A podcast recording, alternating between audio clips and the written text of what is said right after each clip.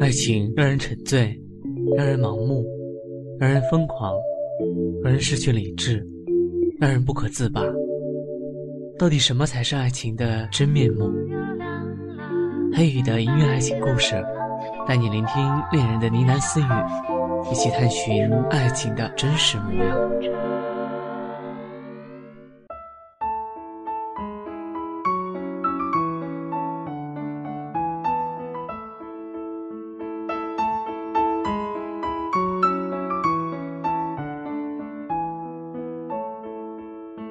虽然说夏天已经接近尾声，但是天气还是非常的炙热。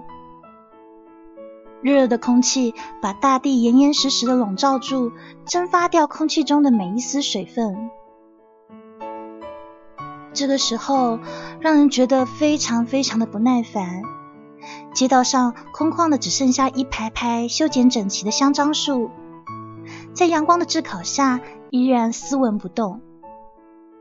而那些朝阳的店铺，很多都将门窗半闭，有的甚至已经关了门。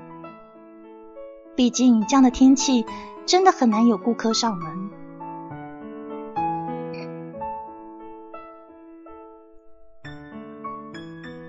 绿袖子花店的员工顾小池正费力的把门口的花搬回店里，来回了几趟，汗水就浸湿了身上的衣服。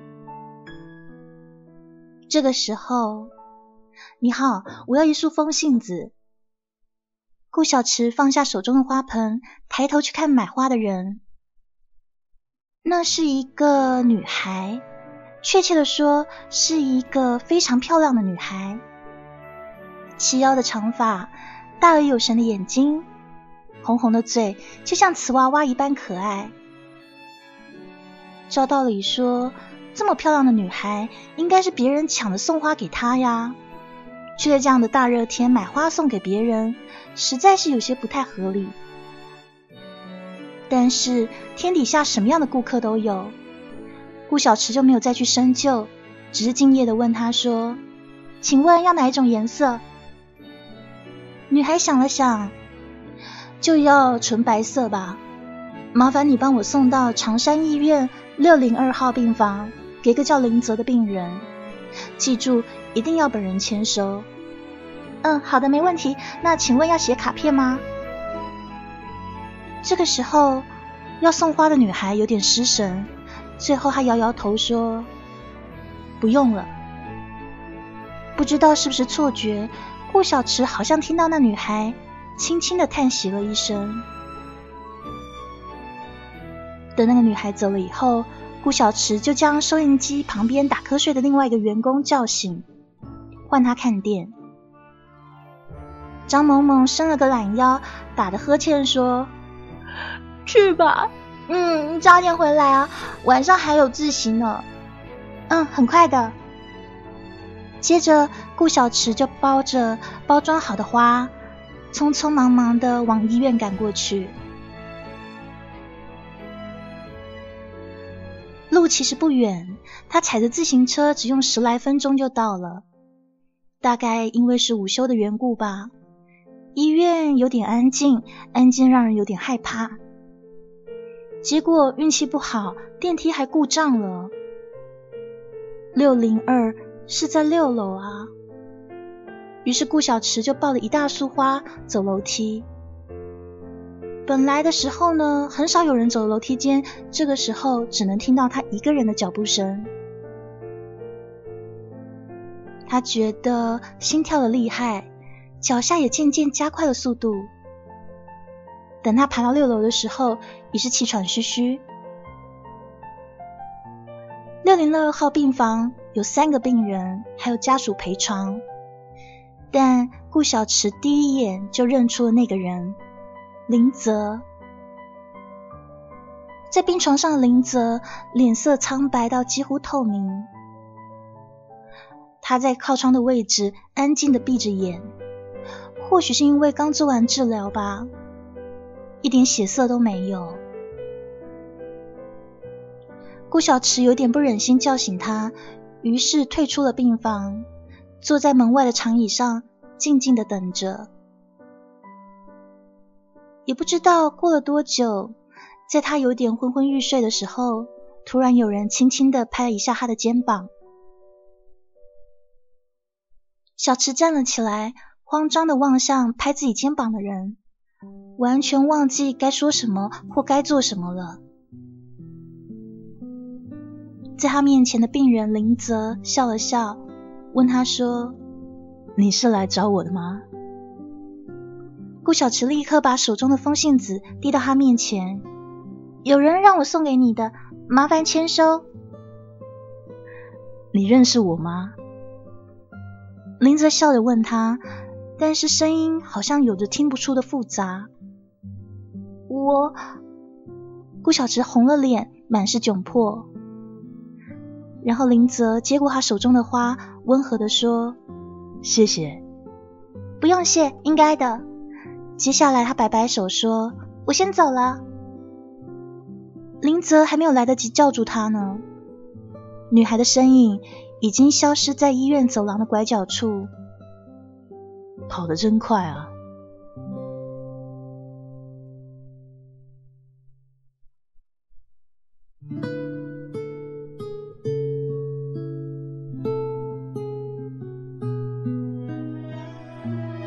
当顾小池冲到医院门口的时候，他才发现窗外已经下了大雨。刚刚他一点都没有注意到，先前刺眼的世界这一刻暗得不像话。天空就像一块揉得皱巴巴的布幕，低垂下来。这个时候，刚刚本来告诉你的，你就跑走了。一个突兀的声音响起。顾小池转回头，看到林泽笑嘻嘻的跑过来，他的胸口因为运动剧烈的起伏。林泽加了一件格子衬衣，风吹过来的时候，就像一片鼓满的帆。雨太大了，先坐会儿再走吧。顾小池看着天空，看来这雨不会马上停。于是低下头，跟在林子后面走回医院的大厅。还不知道你叫什么名字呢？哦，顾小池。顾小池，有趣的名字。这样我们就算认识了吧？雨不知疲倦的下着。室内的人有一搭没一搭的聊着天，相较于顾小池的漫不经心，林泽更多的时候也是沉默着。可是他好像不想改变现在的情况，始终如一的微笑。就这样子坐了好久，好久，好久。雨好像停了，小池站起身，习惯性的拉了拉衣角。林泽也跟着站起来，要我送你吗？哦，不，不用了，我骑自行车过来的。哦，真的吗？林泽的语气中有了惊喜。自行车，那一定要让我试一试啊！我在医院躺了太久，真怕哪一天连车都不会骑了。这是一个病人的要求，而且好像也不是很过分。再拒绝的话，好像有点不切情理，所以顾小池就把自行车推到医院门口，但他还是有一点点担心。请问医生允许你骑车吗？林子好像没有听到他说的话，自己上了车，潇洒的把脚踏板踩了一圈，回过头来对顾小池说：“上来吧。”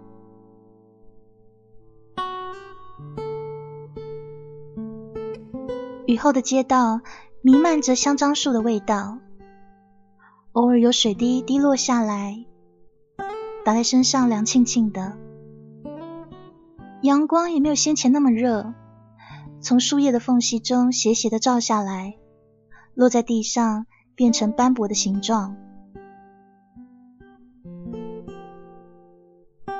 顾小池侧身坐在后座上。手轻轻的抓着林泽的衬衣，他的心脏不规律的在跳动着。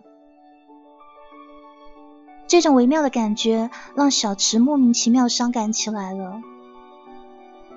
现在在脚踏车前座这个人可是一个病人呢。他有多久没有在太阳下开心的骑车了呢？在后座的女孩愣愣出神的时候，林泽突然来了个急刹车。由于惯性，女孩的头狠狠的撞在他的背上，手不自主的圈住了他的腰。顾小池这才发现，林泽真的好瘦。一个男孩怎么会瘦成这样呢？他到底生的是什么病啊？几乎摸到的都是骨头。绿袖子吗？林泽的声音拉回他的思绪。女孩不好意思的放下手，轻轻的跳下车，低头不敢看他的眼睛。嗯，我在这边打工。林泽点点头。似乎早就知道了一样。我很喜欢袁若兰唱的那一首《绿袖子》。这边有鸢尾花吗？顾小池对他一下子转换了话题，有些反应不过来，只是急切似的摇摇头。嗯，那好吧，那就不打扰你工作了。林泽把车停好。再见啊。嗯再见。结果没几步路，他又转身走了回来。能借用一下手机吗？我的放在医院里了。哦。虽然不知道他要做什么，但顾小池还是毫不设防的把手机给了他。林泽在他的手机上按了几下，又还给他。嗯，这样就可以了吗？顾小池掩饰不住自己的讶异。嗯，对啊，这样就可以了。我先走了哦。女孩站在原地，看着他的身影渐行渐远，然后淹没在阳光里。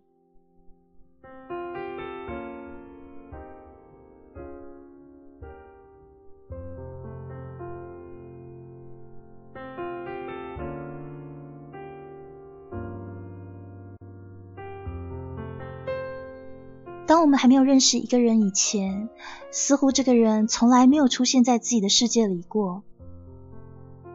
但是，当我们开始记住他的时候，他就会在不经意间出现在视线所及的任何地方。自从那一次在医院认识了林泽，顾小池总是能在各种场合见到他：图书馆、田径场。食堂，甚至宿舍前的走道上，每一次他们经过、擦肩而过的时候，彼此心照不宣的点点头、微微笑，没有说话，没有寒暄，没有道别。有的时候，顾小池会觉得很疑惑，林泽出现在他的世界那么的理所当然，好像那个位置。本来就已经为他预设，日子悄悄的溜走，生活还是日复一日的重复。顾小池每天奔波于学校还有花店之间，除了学习、工作、吃饭、睡觉，他再也没有别的活动了。那一天，他和他自己的朋友张萌萌慢悠悠的晃到花店。胖胖的店长正忙碌的，好像整理什么东西。看到两个女孩走进来，就笑着跟他们打招呼。圆圆的脸上洋溢着幸福，两只眼睛几乎眯成了一条缝。死胖子，你是碰到什么好事了？笑得像朵花一样。张萌萌一向说话是口无遮拦的，好在店长是一个大好人，没有什么脾气。有着他没大没小的开刷。我过段时间呢就要跟我家媳妇儿出国去了。他说如果感觉不错的话，问我是不是可以直接定居。顾小池还有张萌萌都见过他家媳妇儿的，那真的是长得像花一样的人物啊！刚开始认识的时候，他们还觉得就像是鲜花插在那一坨什么什么身上一样。不过接触久了，慢慢发现，如果你身边真的有这样的一个人，把你捧在手心上，放在心尖尖上，当成世上最珍贵的宝贝。无论你去哪里，无论你走多远，当你转身的时候，除了容貌，一切都还是最初最美好的样子。如果你真的遇到这样一个人，这样死心塌地的对你，恐怕也不仅仅是感动那么简单吧。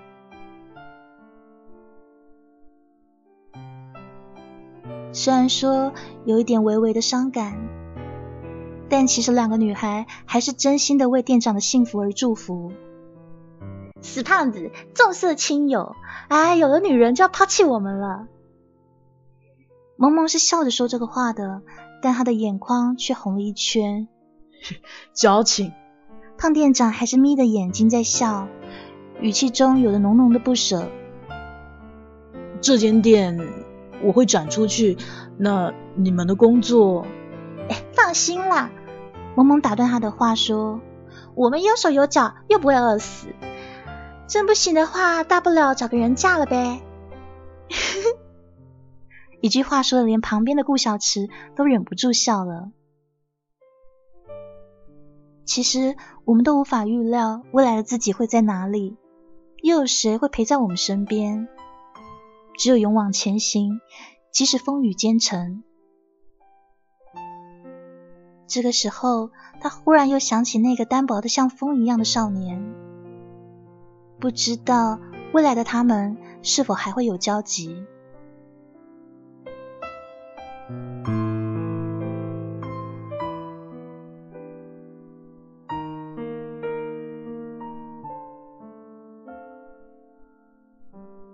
你好，我要一束风信子。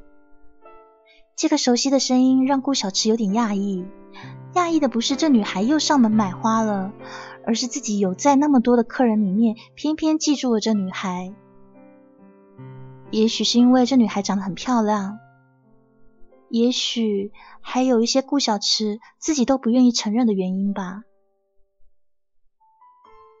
那女孩和上次一样说。麻烦你帮我送给长山医院六零二号房病人林泽，一定要请他本人签收啊！当这女孩结完账准备离开的时候，顾小池终于忍不住叫住了她：“请等一下！”女孩转身，有那么一点点的疑惑，问他说：“有事吗？”小池这个时候不知道该说什么了。他其实想问他为什么要送花给那个男生呢？你们是什么关系啊？可是他只不过是一个花店的店员啊，这可是客人呢，怎么问都是非常不礼貌的。所以他只好尴尬的搓搓手，窘迫的说：“那个，我只是说我今天过去可能会。”会会晚一点，因为今天呃另外一个人萌萌，也就是我的搭档，今天他请假了，所以我们店里面没关系。女孩的声音带着一些伤感，她停顿了一下，似乎想要说什么，但几秒钟后还是什么都没有说。她只是深深的看了顾小池一眼。然后就走出了花店。这个时候，小池的手机刚好有电话打进来，所以他也没有多想那个女孩为什么用那样的眼神看着他。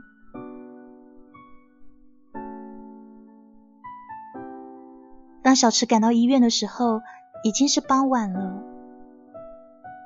瑰丽的斜阳细照在白色建筑上面。平添了几分生气。鸽子站在屋檐上，不时发出咕咕的叫声。偶尔有一两只飞到阴绿的草地上，悠闲的徜徉。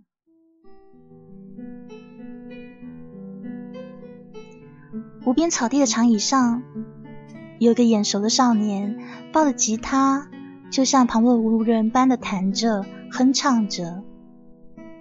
他的头发被夕阳染成沙漠的颜色。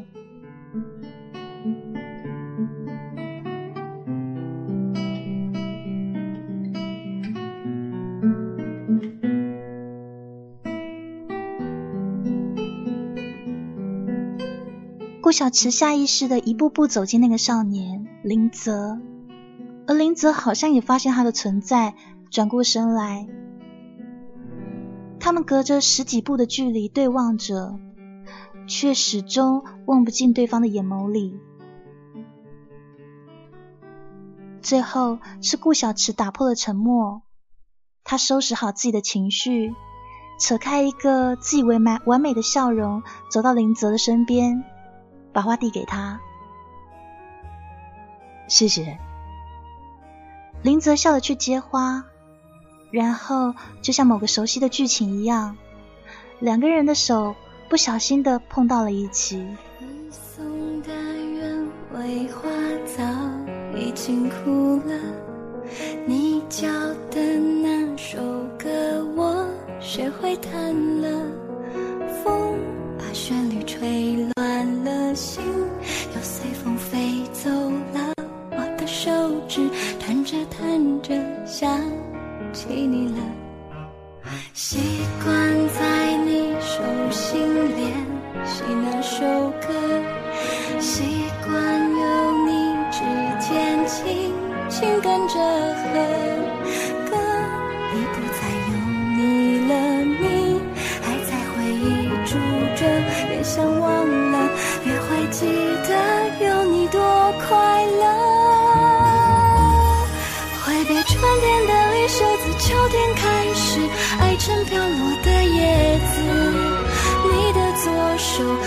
许多没写完的字。短草的绿袖子，是我一直要是锁着想你的住址。我会记得曾经有你爱我一次。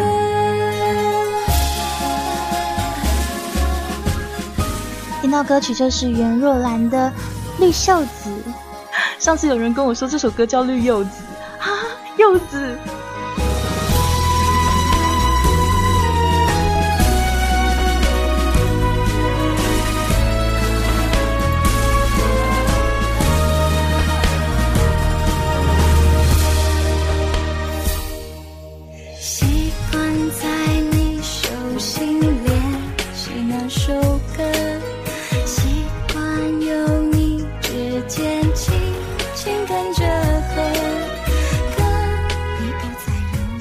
首曲子我本来没有那么喜欢，可是我觉得袁若兰他们唱片公司真的把这首歌改编的很好，非常的动听。挥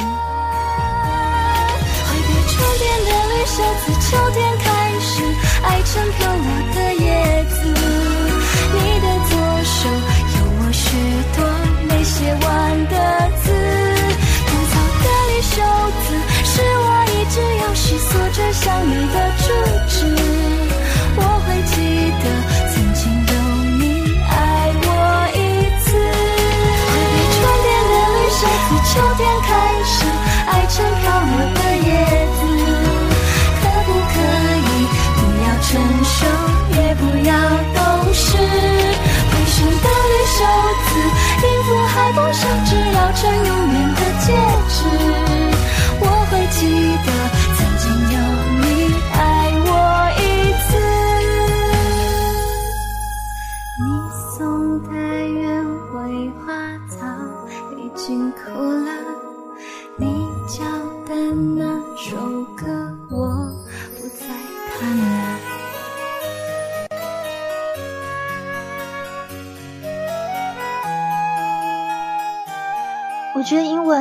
用到绿色的时候，好像都有点青涩的意思。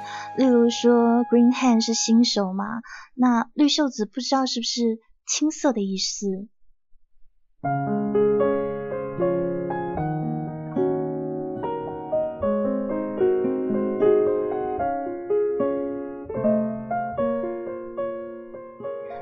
顾小池接受客人的委托送花，认识了一个让他怦然心动的男孩。男孩是一个病人，他不知道自己以后跟他的生活会不会再有所交集。在他怀疑的时候，要送花的女孩再度出现，于是他又有了机会去医院去找那个男孩。当他到了医院的时候，发现那个男孩在外面的庭院弹着吉他，弹的就是那一首《绿袖子》。顾小池把花递给他，但男孩接话的时候，他们的手就像演电影一样，不小心的、不经意的碰到了一起。小池就像一只受惊的兔子，收回了他的手。但是林泽就显得非常的从容，好像什么事情都没有一样。小池试着找一些话题来缓解这种尴尬。你怎么都不问说这花是谁送的，都没有卡片呢？我知道是谁送的。林泽想也不想就点头了。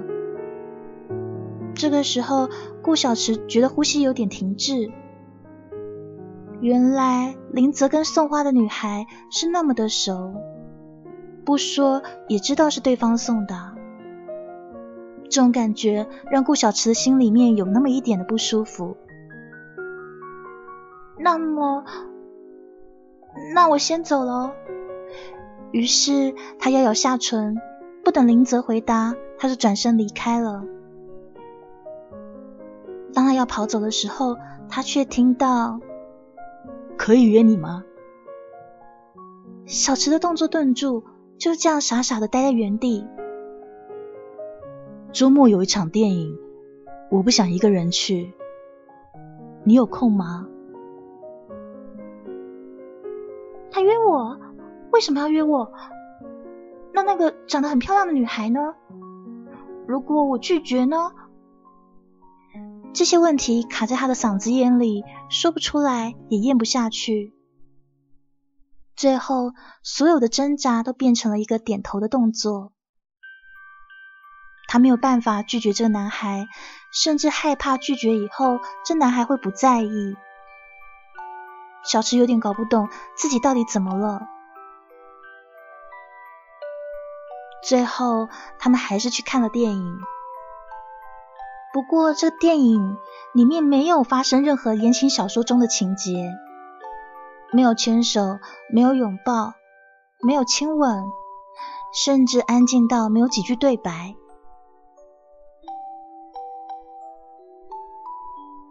电影的名字已经不记得了，剧情也没有什么深刻的印象，只记得影片里面有一片幽静的玫瑰园。绚烂的红，层层叠叠的铺满整个荧幕，还有背景有那一首忧伤到让人心碎的歌曲《绿袖子》，在袅袅花香中千卷蜿蜒。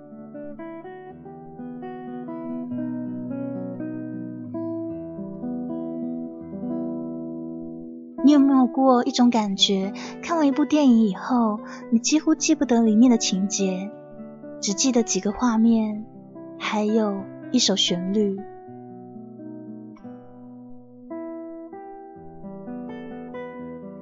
深秋的风已经有点薄凉，昏暗的路灯下，没有飞蛾扑动双翼，看起来是被更清冷了。看完电影以后，两个人走在路上。男孩说：“顾小池，拍张合照。”他用的是肯定句。小池惊讶的望着他无比认真的脸，不知道要怎么提醒他，手机的像素没有办法在这么暗的地方照清楚一个人。但林泽已经不由分说的拿过他的手机，把头给靠了过来。瞬间定格了这个画面。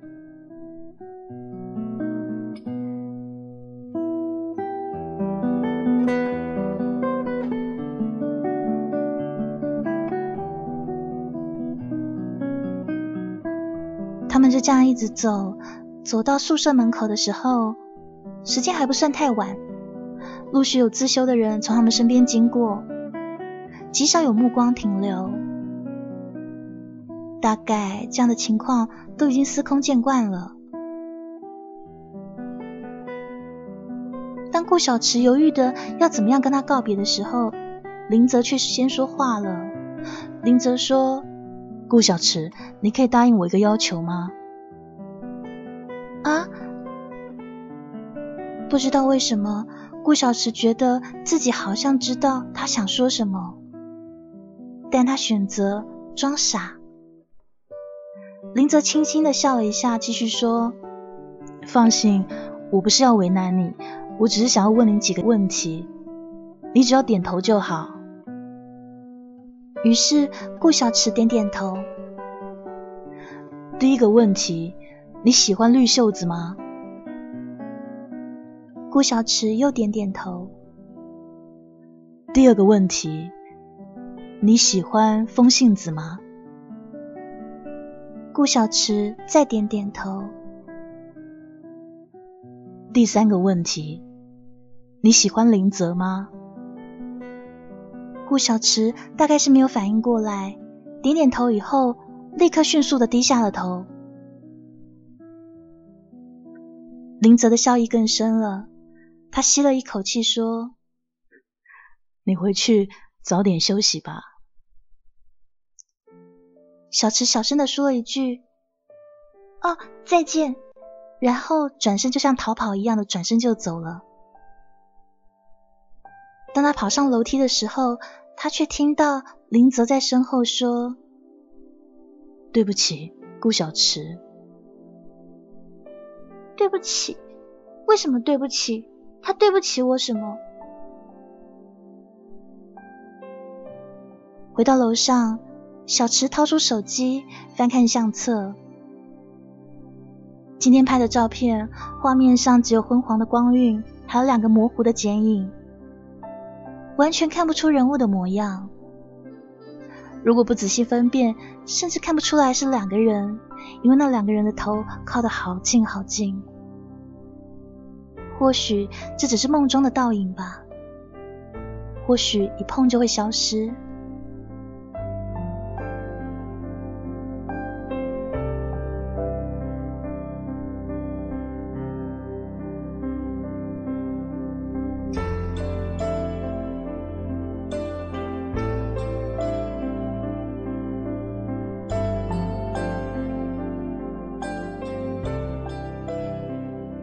而后来，林泽真的消失了。那些本来不经意就会遇到他的场合，再也没有见到他的身影了。那个很漂亮的像瓷娃娃一样的女孩，也再也没有去绿袖子买花了。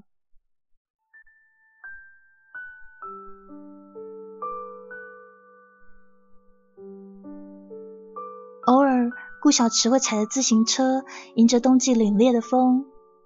在那一条种满香樟树的街道穿行，有的时候在经过那一盏路灯的时候，他会不经意的回头望，但是那个叫林泽的少年再也没有回到原地。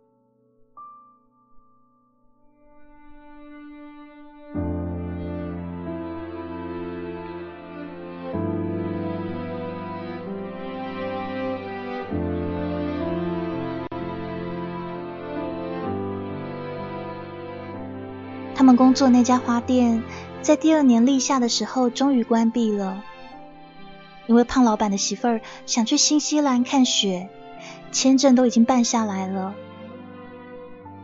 而顾小池和张萌萌帮着他们把大堆的行李搬上车，还是笑闹着不去谈离别的伤感。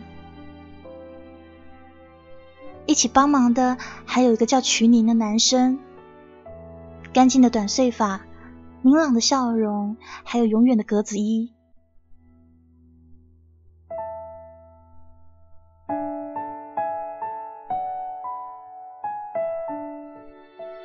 看着车子渐行渐远，张萌萌突然感慨了一句：“哎，找个好人家嫁了吧。”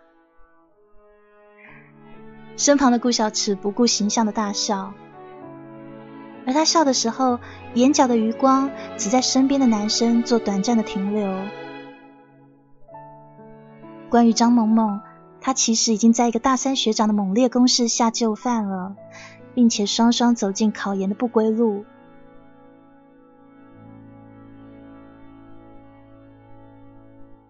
而张萌萌的那个学长男友，其实就是林泽的同班同学。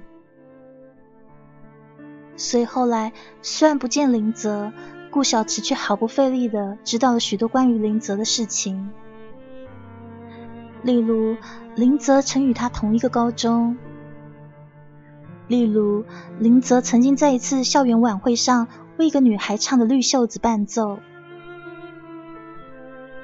例如，林泽早在五年前被诊断为脂肪肉瘤，手术复发，不断的复发，还不断的转移。就在林泽请他看完电影的一个星期后，他就被送到国外进行治疗，然后就跟所有认识的人都断了联系。所以张萌萌一有时间就给顾小池洗脑。不断的告诫他，千万不可以学那些言情小说里面那些苦情的女主角，什么痴痴等待，相信伊人终会归来，相信什么为爱矢志不渝就能有奇迹发生。张萌萌跟他说：“你不要傻了，现实里面啊，主角太多，奇迹太少。”其实小池知道这是一段从开始就不会有结局的故事，他当然明白这道理。但是他没有办法否认自己对林泽的感觉，他只是想知道他是不是安好，只是这样而已。然后时间不知不觉的过去了两年，两年的时间，很多事不变，也很多事都改变了。顾小池已经学会扎起高高的马尾，穿及膝的连衣裙。踩着高跟鞋，在各个招聘的场所递交自己的简历。当群宁打电话通知他去参加大学毕业典礼的时候，顾小池刚好收到一家公司的聘用书。而在举行毕业典礼的那一天。顾小池意外的见到了当初送花给林泽的那个女孩，那个很漂亮，像瓷娃娃一样的女孩。漂亮的女孩走过来，看着顾小池的胸花，说：“可以把这朵鸢尾花送我吗？”顾小池傻傻的点点头，然后接过这女孩顺手递过来的紫色风信子。紫色的风信子是代表悲伤还有怀念的花。看到那个漂亮女孩准备离开，顾小池急忙拉住她。我似乎知道顾小池有很多话要说。漂亮女孩打断他，告诉他说：“毕业典礼结束以后，我在你们学校门口的咖啡厅等你。”顾小池没有办法掩饰心中复杂的情绪，他的指尖一直在颤抖。整个毕业典礼仪式，他都没有办法集中精神。仪式一结束，他就快步的往会场外面走，连群宁在后面叫他，他都没有听见。到了咖啡厅以后，不见那个漂亮女孩。于是他点了一杯咖啡，坐下来等待。那是非常焦急的等待啊！他好想知道林泽现在是不是还好，只是这样而已。在等待了将近一个小时之后，漂亮的女孩终于出现了。坐下以后。女孩将一个黑色日记本递给顾小池以后，就不再说话。顾小池拿日记本，犹豫着到底要不要翻开它，犹豫了很久，他把日记本放在旁边，轻声的问着女孩说：“林泽，他还好吗？”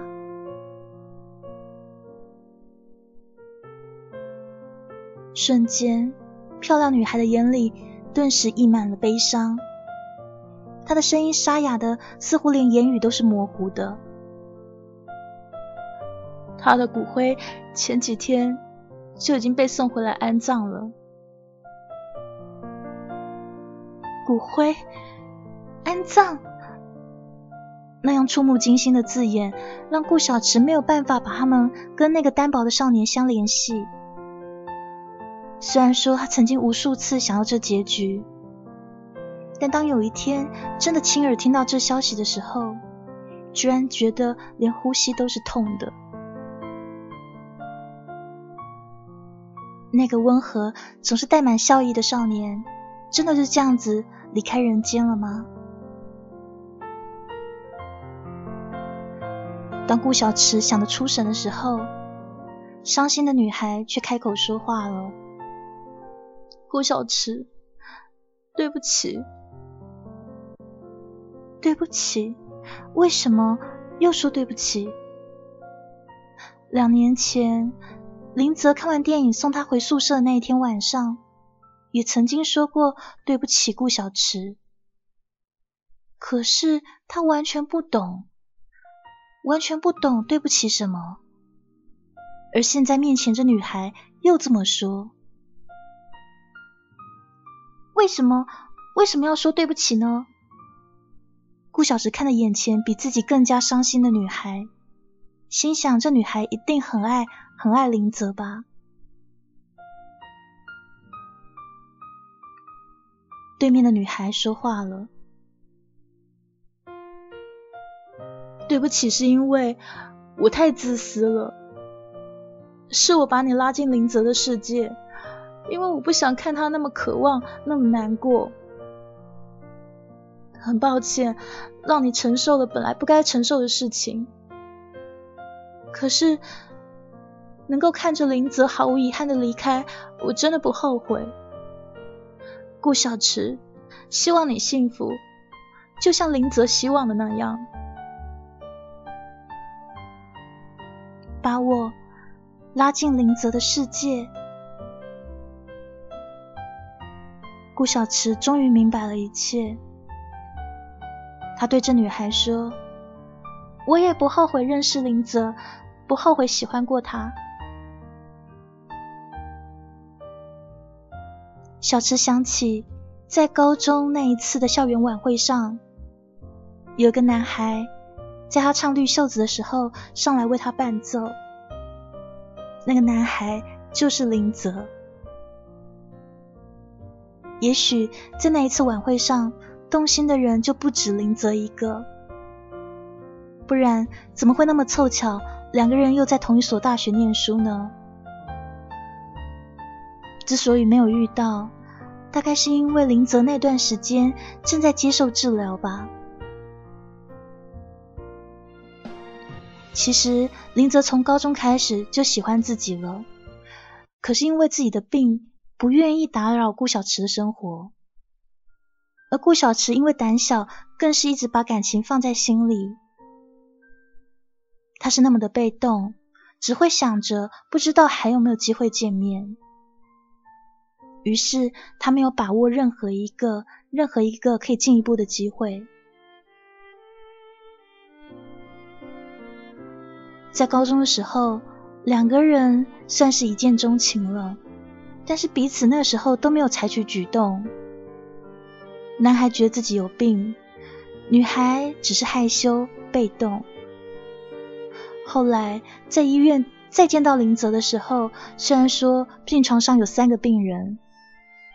他却一下子就认出了哪个是林泽，所以再也没有比那段短暂的相处更快乐的日子了。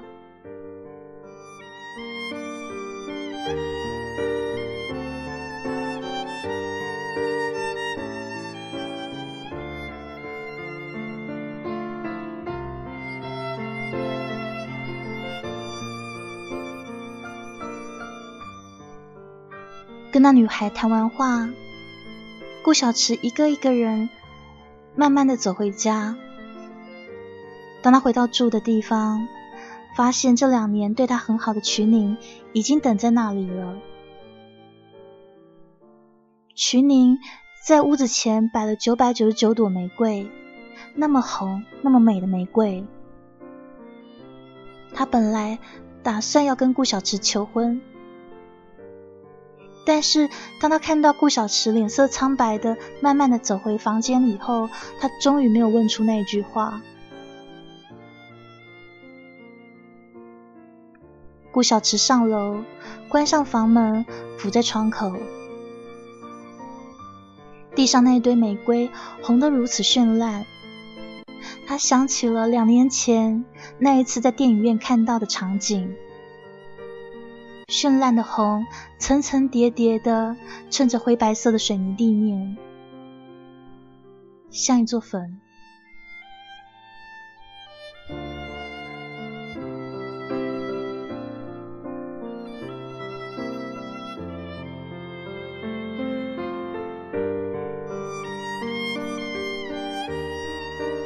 他翻出了那一本黑色的日记本，今天漂亮女孩在咖啡厅递给他的那一本。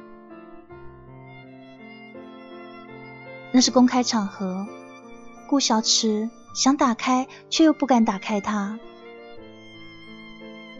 现在他一个人关在房里，他打开那本日记，那是林泽的日记。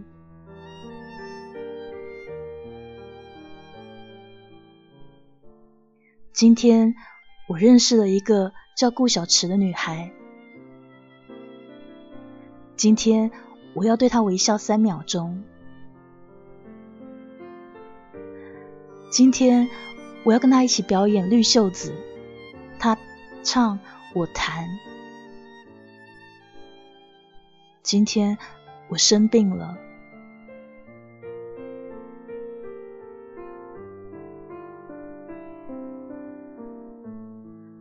我再一次见到了顾小池，我想跟他说说话，我想跟他说我喜欢你，我想拥抱他，我好想跟他约会一次，我真想听他说一声喜欢我，就算是假的也好。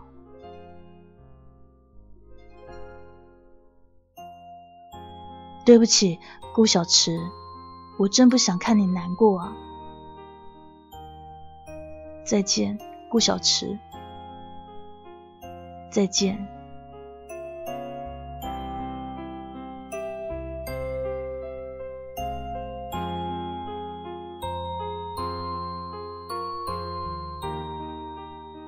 顾小池最后是在信息箱的免打扰信息里面。发现了林泽当年发给他的短信，短信上写着：“我喜欢你，一定要幸福哦。”看到短信的时候，他正在化妆间无聊的等待。墙壁的隔音效果很好，外面人声鼎沸，完全影响不到他。手机上的时间显示是在两年前，正好是当年林泽要去国外治疗前后的日子。也许那个时候林泽就已经知道自己回不来了。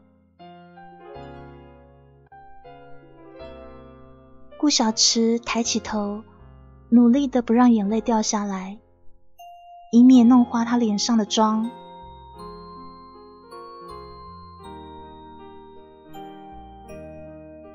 这个时候，他的好友张萌萌推门进来，准备好了吗？小智抬头，不露痕迹的展开一个完美的微笑。嗯，好了，那我们走吧。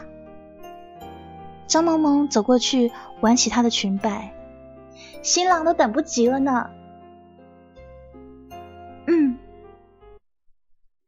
顾小池站起来，在蒙蒙的牵挽下，慢慢的向屋外走过去。那里是他的幸福，如同林泽所期待的那样。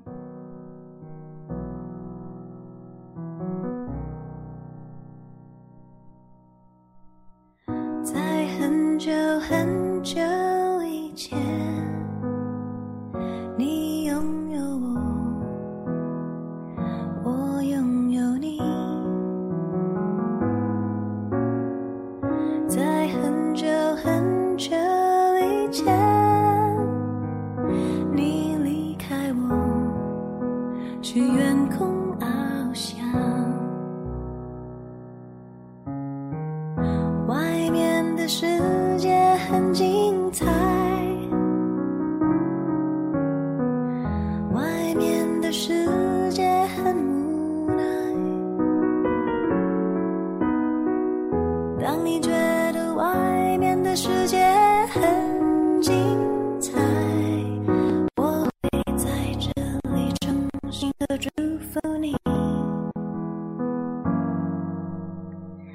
听到歌曲呢，来自莫文蔚的《外面的世界》。这个故事呢，淡淡的，没有什么情绪起伏，但是我自己还蛮喜欢的。绿袖子。所以其实，在很多年前，在他们还在念高中的时候，他们其实就已经喜欢对方了，但是是那么一点点淡淡的喜欢。男孩因为生病不敢说，女孩呢总是被动的等男孩说出口，所以后来这段感情就无疾而终了。他们其实也没有说上什么样的话。其实我们的人生中，很多时候你都会对一个一个人怦然心动，但是有的人去做了动作，于是他们有了后来的发展。无论说最后的结果到底是好还是不好，但起码有人采取行动了。但有的人呢，就只是在那边怦然心动一下而已，就让这缘分消失了。故事里面的男孩呢，不知道是他委托那个漂亮女孩，还是那个喜欢他的漂亮女孩自愿帮他的，居然去花店请顾小池送花给这男孩，还特别说一定要他本人签收。于是那个女孩为他们制造了机会，让他们能够见面、认识，有了之后的往来。所以这男孩最后他完成他的心愿了，他终于可以跟这女孩去约会，认识她，而且听到女孩亲口说喜欢你。虽然说女孩只是点点头，我真的还蛮喜欢这个故事的，你们呢？外面的世界很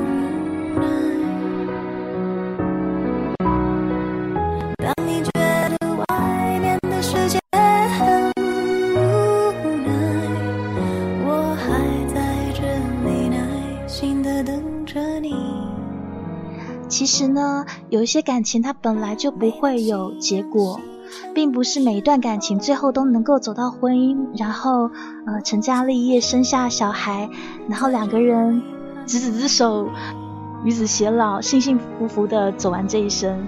有的感情其实就是在你生命中是一段很美好的淡淡的人影，然后小小的点缀。可是有的时候，即使是淡淡的人影，他的影子也在你心里发了根，萌了芽。在很久很久以后，你还会想起这个人，想过他曾经对你那么好，想过曾经爱过他，他也爱过你。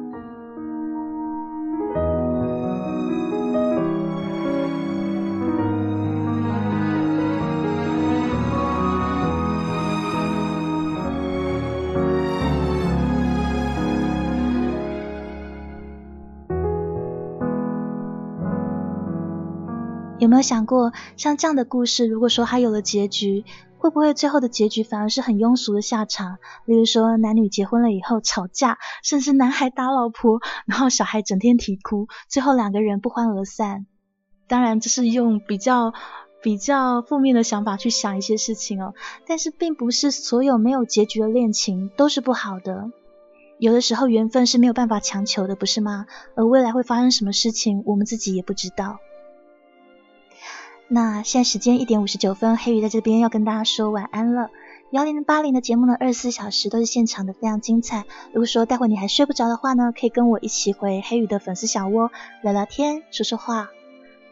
谢谢今天我们的 MP 还有我们的场控书哥、我们的 MP 斜风，以及在现场所有聆听的朋友送月票、花花礼物，还有推票给我的朋友们，晚安喽，Good night。